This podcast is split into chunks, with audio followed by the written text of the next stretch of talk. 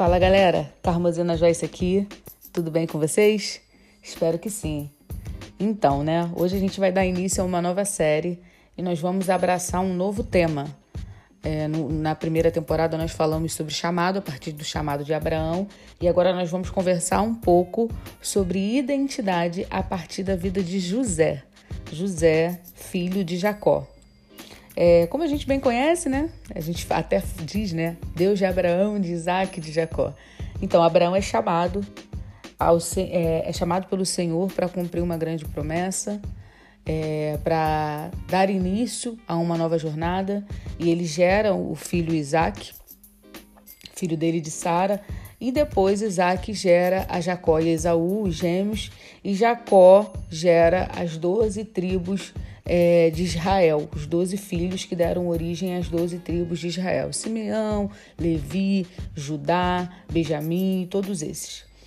E José é um desses filhos, o décimo primeiro filho, filho da mulher que a Bíblia diz que Jacó mais amava, que era Raquel, por quem ele trabalhou 14 anos para poder se casar. Então José foi o fruto dessa relação. E não bastante, José foi o fruto da relação da esposa em que Jacó amava, filho da velhice, fruto da velhice, e Raquel era estéreo, mais uma estéreo, né? Porque é, eu costumo brincar que Deus escolhe as estéreos para ser mães de nação, de nações. Porque quantas histórias de estéreo na Bíblia, isso só nos mostra que aquilo que parece infértil, né? Aquilo que a gente não consegue gerar de nós mesmos, Deus vem com a providência e faz nascer o fruto, né? Então, mais uma vez, a palavra nos mostrando que Deus é capaz de fazer nascer frutos aonde não tinha nem mesmo sementes, né? onde não, era, não, existia nem a possibilidade da semente. E Raquel dá é, a, a luz a José. A história de José ela está em Gênesis, no livro de Gênesis, a partir do capítulo 30. E eu quero ler um versículo, que são os versículos que falam justamente sobre o nascimento dele, né? A partir do 22, capítulo 30, a partir do 22 diz: E lembrou-se Deus de Raquel, e Deus a ouviu, e abriu a sua madre, e ela concebeu e deu à luz a um filho, e disse: Tirou-me Deus a minha vergonha, e chamou-lhe José, dizendo: O Senhor me acrescente outro filho. Ou seja, Deus abre a madre de, de, de Raquel e nasce o José, né? E por que eu quero falar de identidade partindo da vida de José? Porque as características de José, a personalidade de José, é, o, o, perfil e, e, e, cada detalhe de quem ele era, é, permanece, prevalece ao longo de toda a sua história. E o que é identidade? Né? Identidade é a qualidade do que é idêntico. É o reconhecimento de que o indivíduo é o próprio. É o conjunto de características particulares que indicam uma pessoa como nome, data de nascimento, sexo, filiação, impressão digital e etc. Identidade é, é, é a qualidade, é, num, num sentido bem abrangente, né?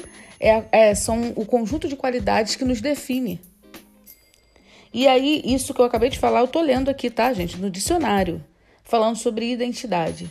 E é interessante pensar sobre identidade porque é, as nossas características, é claro que o, o ser humano ele nasce com, com, com coisas próprias, né? Você pode perceber, por exemplo, crianças que de certa forma não, não, não, parecem muito com os pais. Em contrapartida, muito do que a gente adquire, a gente vai pegando, né, das pessoas que a gente convive, mas tem coisas que são particulares, que são nossa, que nascem com a gente, né?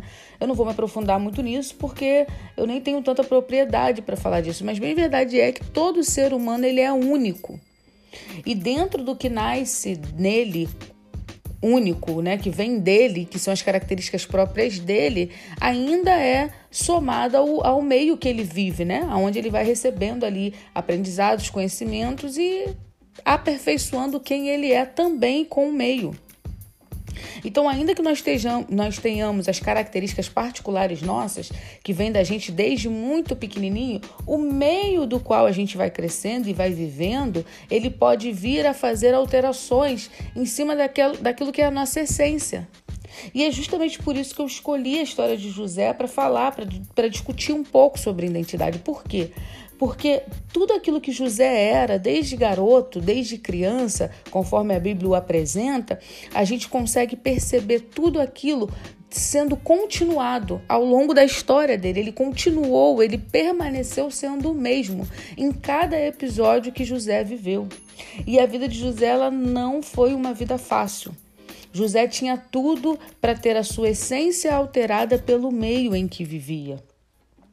Por quê, né? O que a Bíblia conta de José? José foi esse filho muito esperado, né? Mas é, irmão de muitos irmãos, né? O décimo primeiro filho.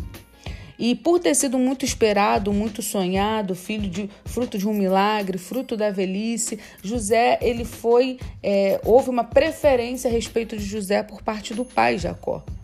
Jacó preferia e amava a, a José, né? Tinha essa, essa ligação com José e, e deu para ele de presente uma túnica. Essa túnica ela causa um problema ali na família, os irmãos ficam com inveja e depois o próprio José tem dois sonhos que não é muito bem interpretado pelos irmãos. Ele sonha que é, em um determinado sonho a lua e, e 11 estrelas se dobraria diante dele e os irmãos falam, o pai fala, você está dizendo o quê? Que a gente vai se dobrar diante de você? E já aumenta ali a, a, a treta familiar, né? Então José ele não, ele em determinado momento, já na adolescência, ele não é muito querido dentro de casa, apesar do pai o amar muito, mas os irmãos começam a olhar para ele de maneira diferente, tendo inveja. E aí até que acontece o episódio louco da vida de José, né? Eu costumo dizer que isso é uma tragédia louca porque os irmãos pegam José, jogam num poço e fica naquela, vão matar, não vão matar. Um dos irmãos o defende, se eu não me engano, Rubem, agora não me lembro bem. Mas aí, enfim, não, não vamos matar, não. Vamos, vamos então vender. e aí vendem José, né? Num, num, num surto de misericórdia, vendem José. E aí começa a, a, a, parte difícil da jornada de José, porque José é vendido como escravo para uma caravana que passava ali no caminho. E nessa, e nessa caravana ele vai para o Egito, por isso esse, ele ganha esse apelido, né? José do Egito. E no Egito ele é vendido para trabalhar é, como escravo na casa de Potifar. Potifar era um homem importante lá no Egito naquele tempo, e ele começa a trabalhar ali e a Bíblia fala que ele começa a prosperar no trabalho. Pois bem, né? José tinha por característica, é, na, na, sua identidade, eu não conheci José, mas quando eu leio a história de José, eu consigo perceber que ele tinha esse viés de ser uma pessoa otimista, de ser uma pessoa que decidiu batalhar, de ser uma pessoa que não decidiu é, desistir em meio aos problemas, em meio às adversidades, porque Pensa comigo, os seus irmãos, a gente não está falando de inimigo, a gente não está falando de, de outras pessoas, a gente não está falando de desconhecido, não, a gente está falando de irmãos. Irmãos de sangue, pessoas que cresceram, que estavam junto e que mesmo assim alimentaram tamanho ódio que decidiram vender, vender o próprio irmão. José tinha tudo para chegar no Egito a pessoa mais revoltada do mundo, mais fora da caixa do mundo, querendo vingança, querendo. Enfim, né? Querendo fazer com que os irmãos pagassem, de repente voltar, fugir. Mas não, ele, ele, ele, é, ele é vendido para a casa de Potifar e a Bíblia fala que ele começa a prosperar na casa de Potifar. Ele prospera tanto que Potifar coloca tudo na mão dele, ele começa a ser o senhor ali da casa. E aí vem a segunda injustiça na vida de José, a segunda rasteira, né? A mulher de Potifar olha para ele, tenta seduzir ele, ele não dá o braço a torcer, não cai, essa, essa história já está lá em Gênesis 39. E ela o acusa de abuso. Mais uma derrota na vida de José e José agora é preso. Ele foi preso numa, é, numa prisão política, né, para cargos políticos. Historicamente falando, a gente fazendo uma pesquisa, a gente chega a essa conclusão, justamente porque ele era, ele era empregado de um homem muito importante e porque os demais prisioneiros eram, eram prisioneiros vindo do castelo, então era uma prisão diferenciada.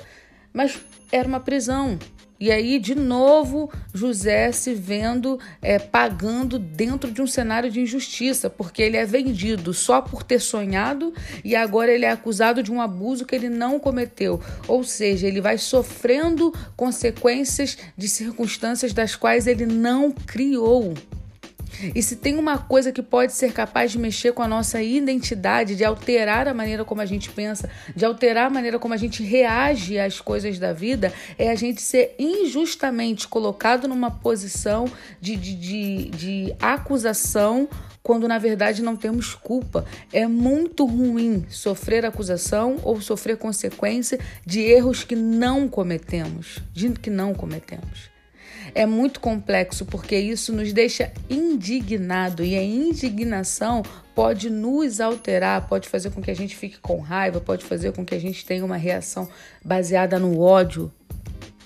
Porque essa altura do campeonato aqui, José tinha tudo para estar tá cheio de ódio no coração. E eu olho para esse homem, agora nesse novo cenário, ele sai do, da casa do pai, de um lugar onde ele era amado, cuidado, guardado, e de repente, pum, é vendido pelos irmãos.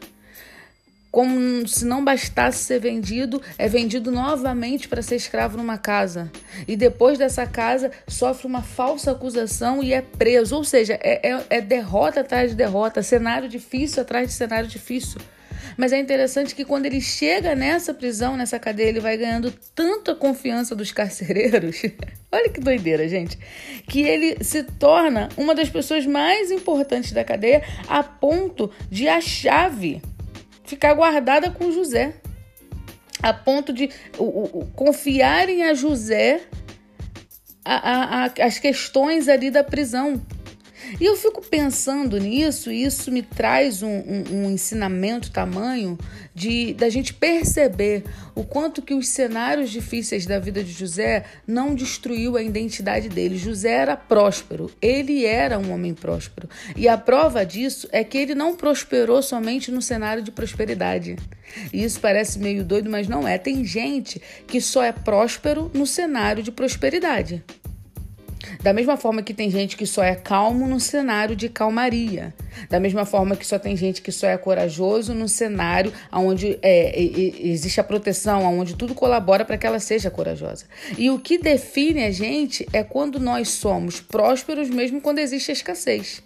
É quando nós, somos, nós temos paz, mesmo quando estamos em meio à guerra. É quando somos corajosos, mesmo quando estamos em meio ao ataque iminente. Porque se nós só conseguimos desenvolver certas características quando o cenário é propício, isso significa que quando o cenário não for propício essas características não prevalecerão, não permanecerão.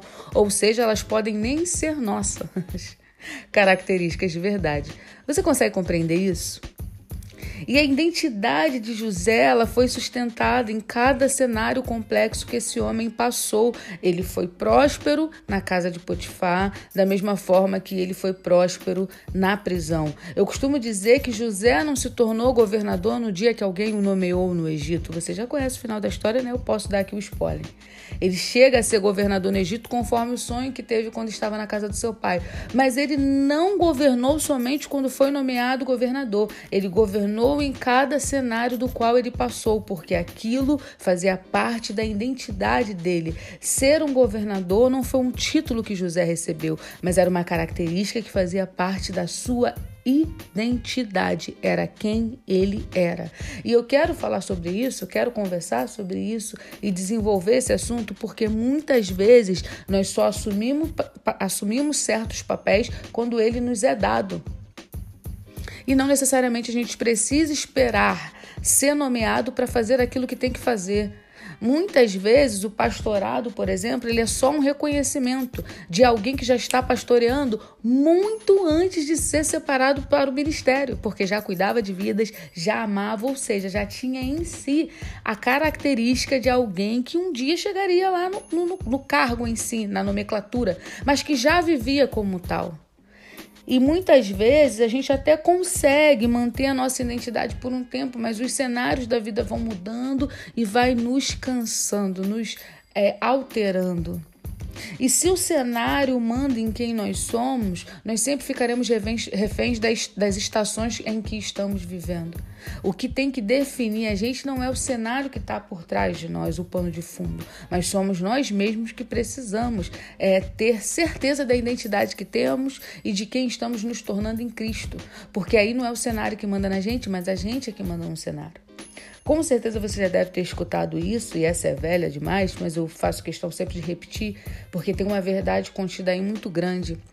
Adão, no cenário de paraíso, onde é, não comeu do que plantou, já estava lá. Adão não precisou ir é, de paquera, né? Ele já acordou e a mulher já estava lá. Adão não precisou ir pro Tinder.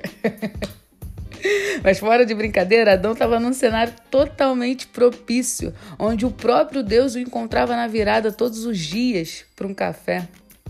Nesse cenário, Adão cai em desobediência. Aí vem Jesus, que a Bíblia chama de segundo Adão, no deserto, 40 dias e 40 noites com fome. Às vezes a gente fica quatro horas com fome e já vira um dragão.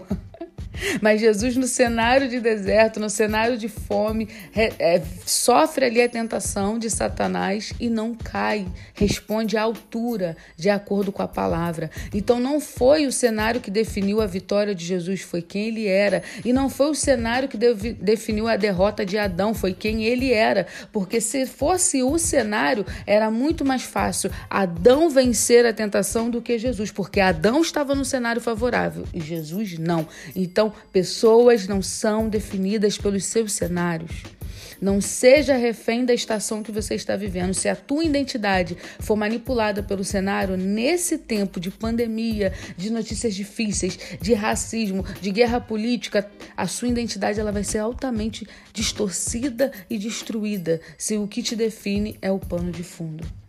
O pano de fundo não defendeu José. José foi governador em cada cenário do qual ele passou na própria vida. Não, não precisou chegar lá no final. Não. Ele governou na casa de Potifar, ele governou na cadeia e depois ele governou direto do, do palácio. Porque ele era governador. Não era o cargo que ele tinha, era quem ele era. Identidade. A nossa identidade sendo sustentada pelo Espírito Santo de Deus e pelas nossas convicções, de acordo com a palavra, sobreviverá a cada cenário difícil que a gente passar. Essa é só uma introdução. Semana que vem a gente vai falar mais sobre José, mais sobre cada estação dessa que ele viveu. E eu espero que isso some muito na sua vida, porque na minha já tem somado demais, tá certo? É, compartilha esse podcast, comenta lá nas minhas redes sociais, arroba Carmozina Joyce, meu Instagram, meu Facebook. E é isso. Eu quero fazer uma rápida oração. Pai, abençoe esse ouvinte. Pelo poder que há no nome de Jesus, que o Senhor possa abrir as nossas mentes para entender e absorver esse conhecimento. Que a nossa identidade, quem nós somos, a nossa personalidade, as nossas características e os frutos do Espírito que habita em nós venham sobreviver a cada cenário que a gente passar na vida. Muito obrigado por ter permitido que, o, que a vida de José tenha chegado até nós através da palavra. É muito bom ver o mover que o Senhor fez na vida dele e ter a certeza de que o mesmo Deus que trabalhou com, tanta, com tanto poder e glória na vida de José trabalha nas nossas vidas. Isso nos faz andar em fé. Muito obrigado por isso, Deus, e que seja um tempo de muita qualidade. Em nome de Jesus, amém. Até semana que vem. Um beijo, fiquem na paz.